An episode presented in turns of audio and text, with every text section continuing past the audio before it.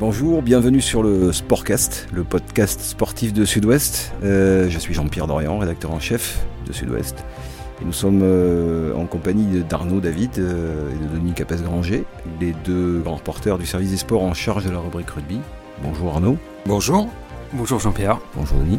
nous sommes réunis pour parler du 15 de France, évidemment, et qui est sur le point de se lancer dans sa préparation en vue de la Coupe du Monde au Japon qui a lieu du 20 septembre au 2 novembre prochain. Et la question un peu massue, c'est qu'on va se poser les uns aux autres, c'est euh, que peut espérer la France lors de cette Coupe du Monde?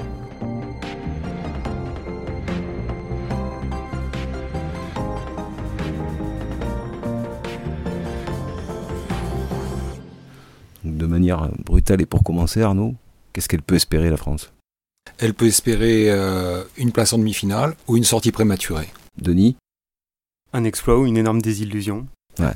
Alors on replace tout ça, hein, évidemment, euh, c'est pas habituel quand on parle de l'équipe de France, généralement on a tendance à la mettre directement dans le dernier carré. Là, Arnaud, l'histoire de ces dix dernières années, on va dire, nous amène à, penser autrement. Effectivement, si on regarde les, résultats de l'équipe de France, non seulement euh, durant les, le mandat de Guy Noves puis de Jacques Brunel. Mais même si l'on se replonge dans ce qu'a été le calvaire qui a été celui de Philippe Saint-André, il y a peu de choses à espérer. L'histoire de l'équipe de France depuis 2011, c'est l'histoire d'une euh, lente dégringolade, même brutale dégringolade. Donc tout ça, ça nous engagerait à dire que l'équipe de France ne passera pas cette fois-ci le cap de la phase euh, de poule. En même temps, Denis, aujourd'hui la France est 8e, 9e, 10e nation mondiale? Oui, tout à fait. Le, le au-delà du, passif que l'équipe de France traîne derrière elle, il y a aussi euh, la question du, chantier euh, dans lequel elle était. Elle est actuellement. Euh, on ne sait pas quel jeu elle va pratiquer. On ne sait pas avec quel joueur. On ne sait pas quel staff. Enfin, il n'y a que des inconnus dans cette équation pour l'instant. Alors le staff, après on va revenir sur la Coupe du Monde elle-même. Le staff, il y a quelques petites retouches donc. Rappelez-nous les derniers arrivés, on va dire, qui ont renforcé le staff actuel, qui ne, touche, qui ne bouge pas. Le staff actuel, c'était le staff actuel, c'était Jacques Brunel entouré de Jean-Baptiste Elissalde, Sébastien Bruno pour la mêlée et euh, Bonner pour, euh, pour la touche.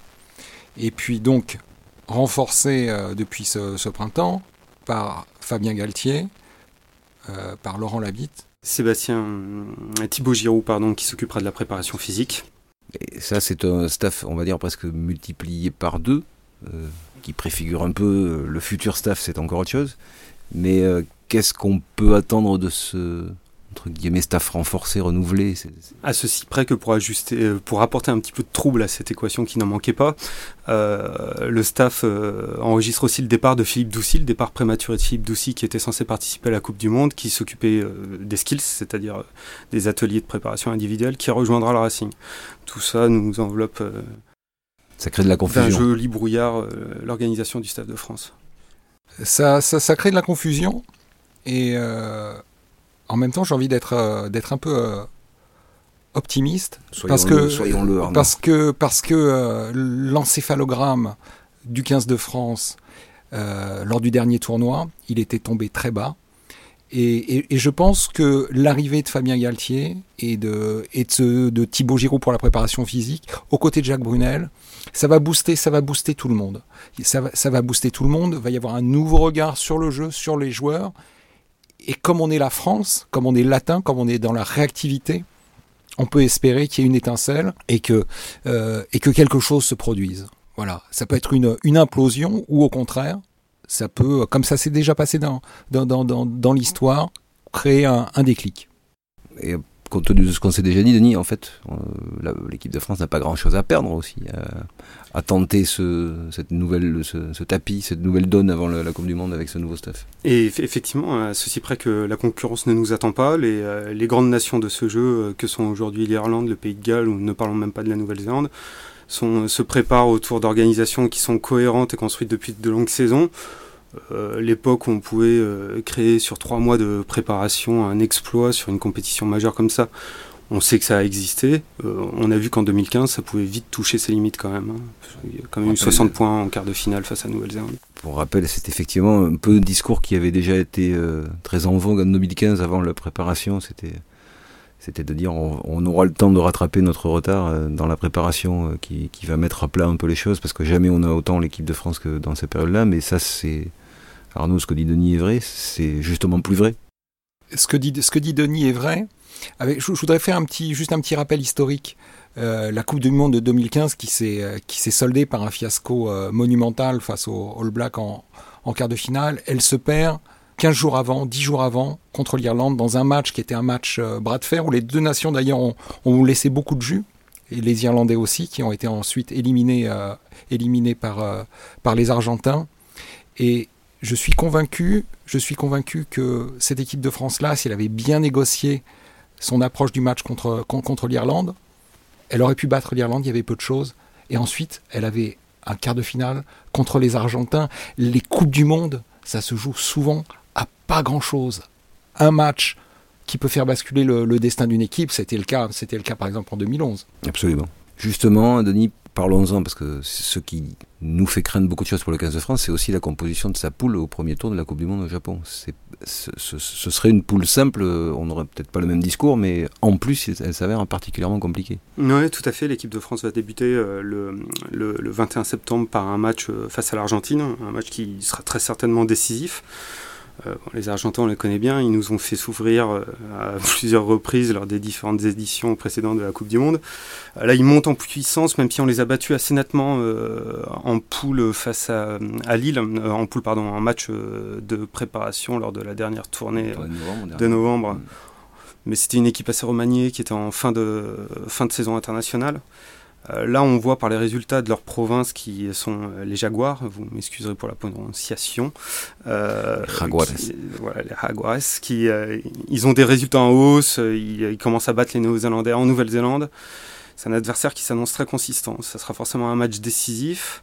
C'est peut-être le match décisif. Ça sera le match décisif, mais bon, vu le niveau de l'équipe de France, il n'y aura que des matchs décisifs. Arnaud, si, si l'équipe de France gagne ce match, c'est presque gagné.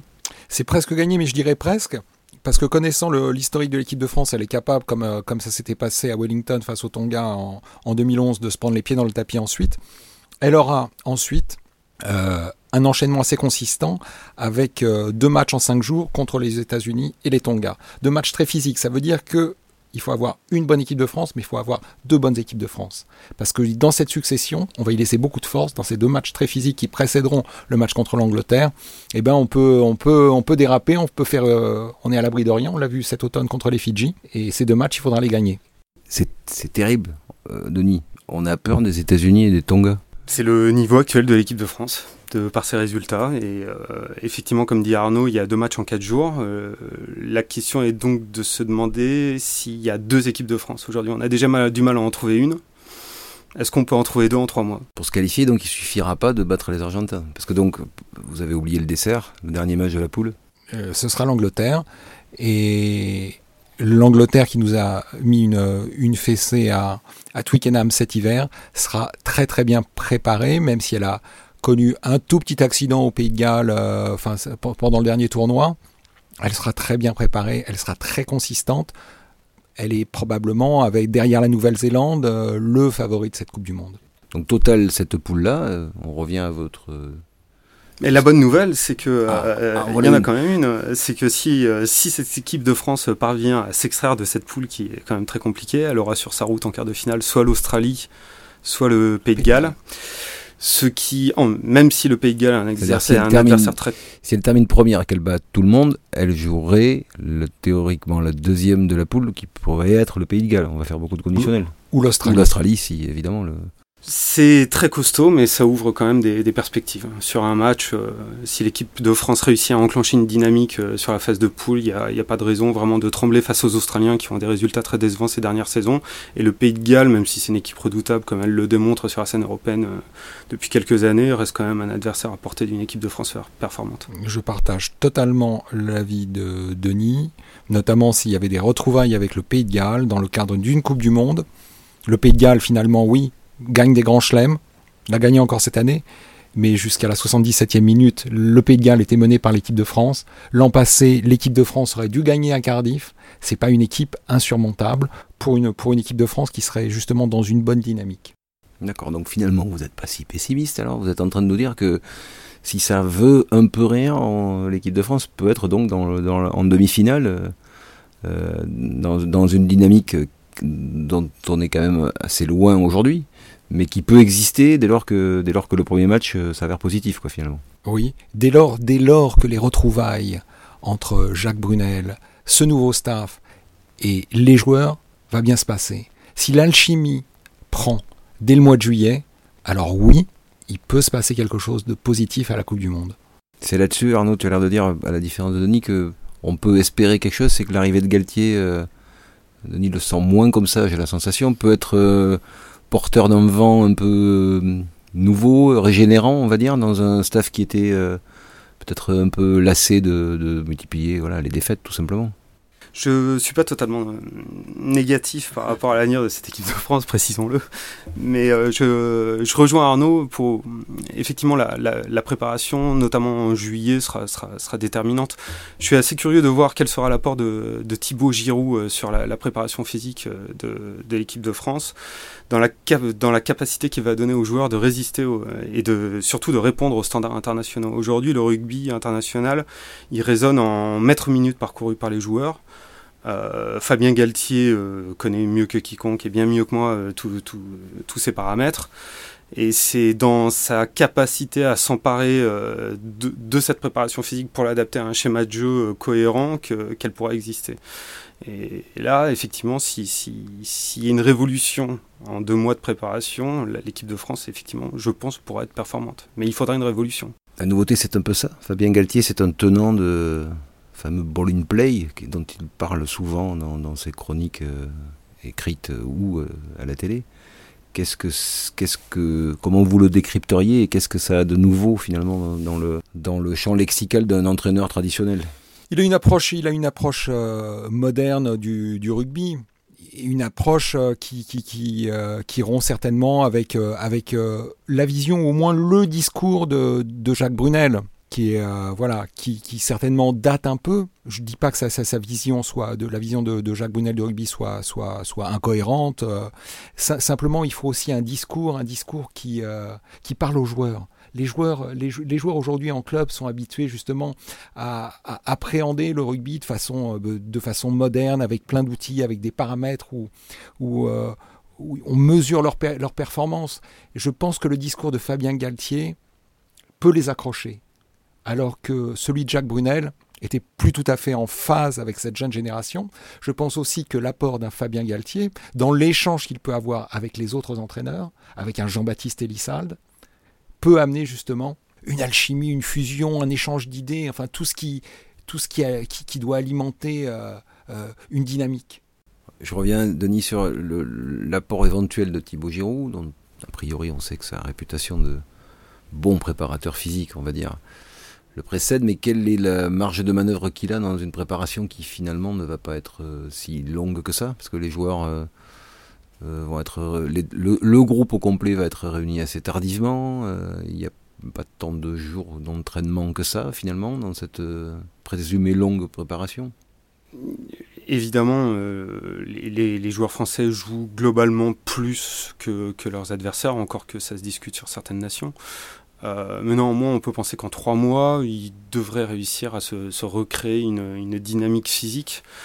Euh, le rôle de Thibaut Giroud euh, peut être fondamental dans le sens où aujourd'hui, c'est une préparation physique qui est mise au service d'un système de jeu. Or, s'il y a toutes les compétences, effectivement, comme le dit Arnaud, qu'apporte Fabien Galtier, n'oublions pas Laurent Labitte, avec Jean-Baptiste Elissalde, c'est vrai que ça peut être très foisonnant.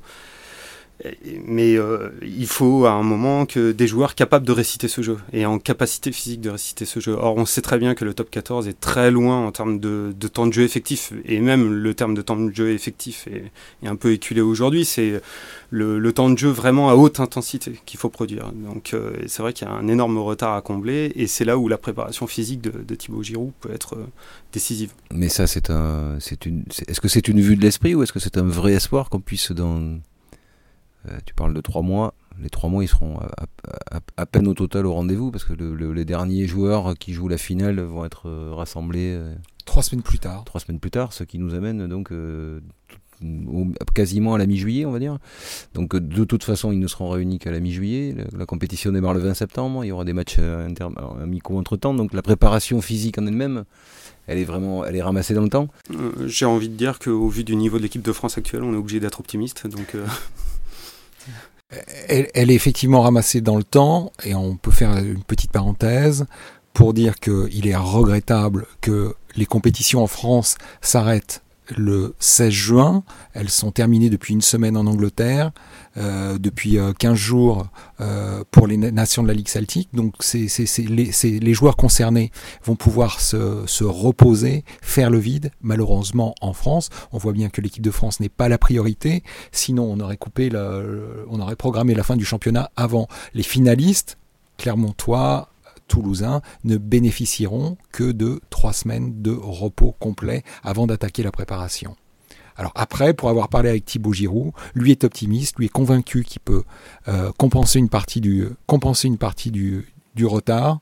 Il est aussi euh, euh, il sera aussi soutenu par, par, Jacques Brunel, c'est-à-dire que les critères physiques vont être prépondérants au moment de faire les choix euh, initiaux de la liste ou et les, choix et les choix définitifs, les choix définitifs de la liste.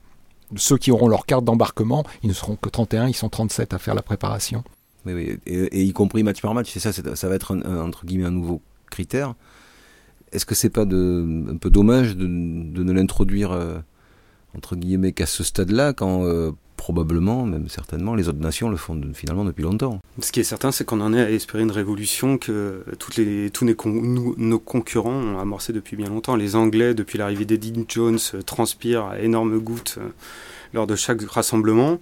Bien sûr, nous en France, on nous dit qu'on transpire, mais on sait très bien que les, les standards de travail ne sont pas les mêmes. alors, on a une nouvelle fois euh, trois trains de retard. Euh, là, on parle beaucoup de physique, même si euh, est-ce que est-ce que euh, la technique est une conséquence de ça? Parce que le, retard technique, quand je parle de technique, on relève souvent la, déficience du jeu français dans le jeu au pied, ou du moins dans, dans le dans le dans le dans le l'adaptabilité, en tout cas, jouer au pied. Euh, on, parle aussi de techniques individuelles parfois, la mauvaise passe au mauvais moment, le mauvais choix au mauvais moment. Est-ce que tout ça, c'est, ce n'est pas finalement la conséquence du physique, ou est-ce que ça aussi, ça peut se travailler au long d'une préparation?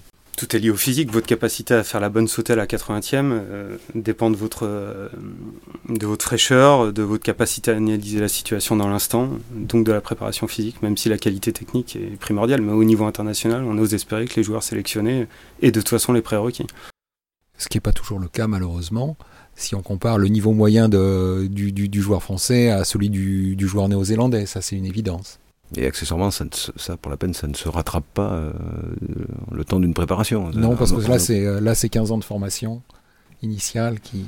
Ce qui est un autre problème. C'est d'ailleurs, d'ailleurs, en l'occurrence, est-ce que ce qui, est-ce que c'est pas ça qui explique au fond euh, un peu le pessimisme général, c'est que vous avez eu raison et vous avez raison de relever les motifs d'espérance, mais euh, finalement cette équipe de France depuis maintenant, euh, voilà, on l'a dit euh, en préambule, depuis quasiment une dizaine d'années, ne fait que ne fait que stagner dans la zone très très molle du, classement mondial. Donc la logique aujourd'hui, c'est de, prédire à l'équipe de France au mieux un destin de quart de finaliste. C'est ça? Ce serait, ce serait, c'est presque un objectif ambitieux. C'est, mais ce, serait, ce serait, ce serait bien, oui, ce serait bien.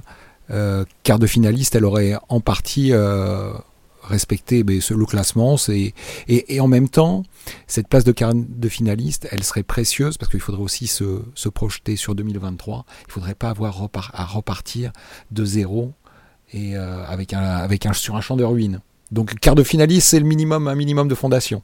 Quart de finale, c'est Denis, c'est le pire des performances que l'équipe de France ait jamais faites Oui, tout à fait, en 91. Et 2015 aussi d'ailleurs. Et 2015. Et 2015, oui, tout à fait, pardon. Mais le, le, est-ce que c'est pas... Euh, on pense aux Anglais, il est arrivé à l'équipe d'Angleterre hein, d'être euh, éliminé euh, dès le premier tour.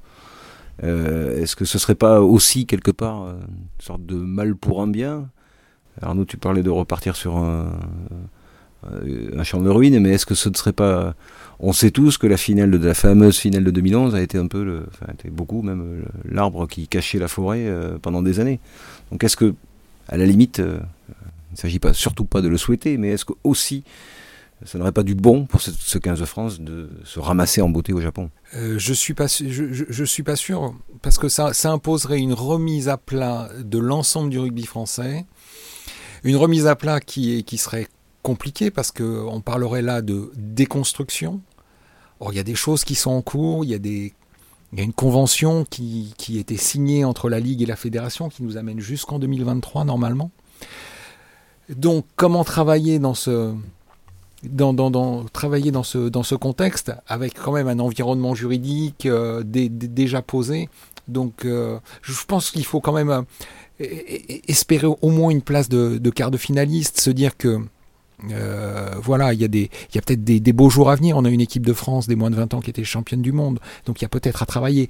Il y a des aménagements à trouver, certainement. Il y a des aménagements à trouver. Il ne faut pas forcément la repartir de zéro. Ce serait très dommageable pour l'ensemble du rugby français sur et, même pour l'image du rugby français. Sachant en plus que Fabien Galtier étant dans, ce staff, et puisqu'il deviendra le futur sélectionneur par la suite, accompagné par Laurent Labi d'ailleurs, euh, porterait ce péché originel et euh, je ne suis pas convaincu qu'une œuvre de reconstruction soit, soit possible dans ces conditions. Donc souhaitons, messieurs, le meilleur au 15 de France. On va dire ça pour conclure. Merci Arnaud, merci Denis.